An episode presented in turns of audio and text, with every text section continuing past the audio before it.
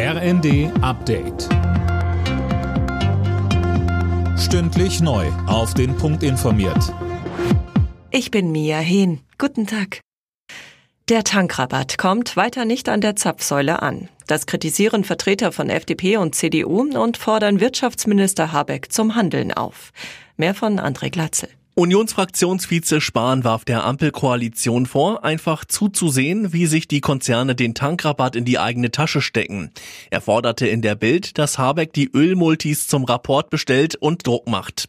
Auch der FDP-Fraktionsvorsitzende Dürr hat Habeck zum Handeln aufgefordert.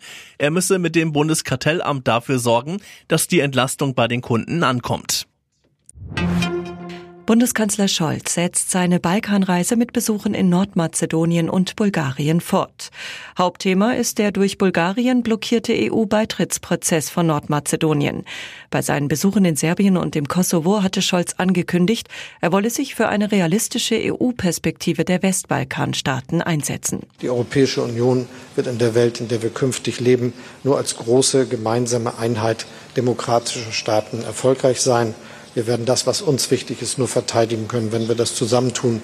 Und es wäre gut, wenn die Staaten des westlichen Balkans dabei wären.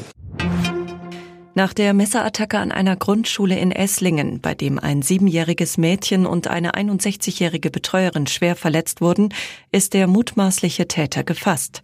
Ein 24-jähriger wurde in Stuttgart festgenommen. Über Untersuchungshaft soll heute entschieden werden. Das Tatmotiv ist bislang unbekannt. In der Nations League will die deutsche Fußballnationalmannschaft heute nach den beiden Unentschieden gegen Italien und England den ersten Sieg holen. Die DFB 11 ist in Ungarn gefordert. Anstoß in Budapest ist um 20.45 Uhr. Alle Nachrichten auf rnd.de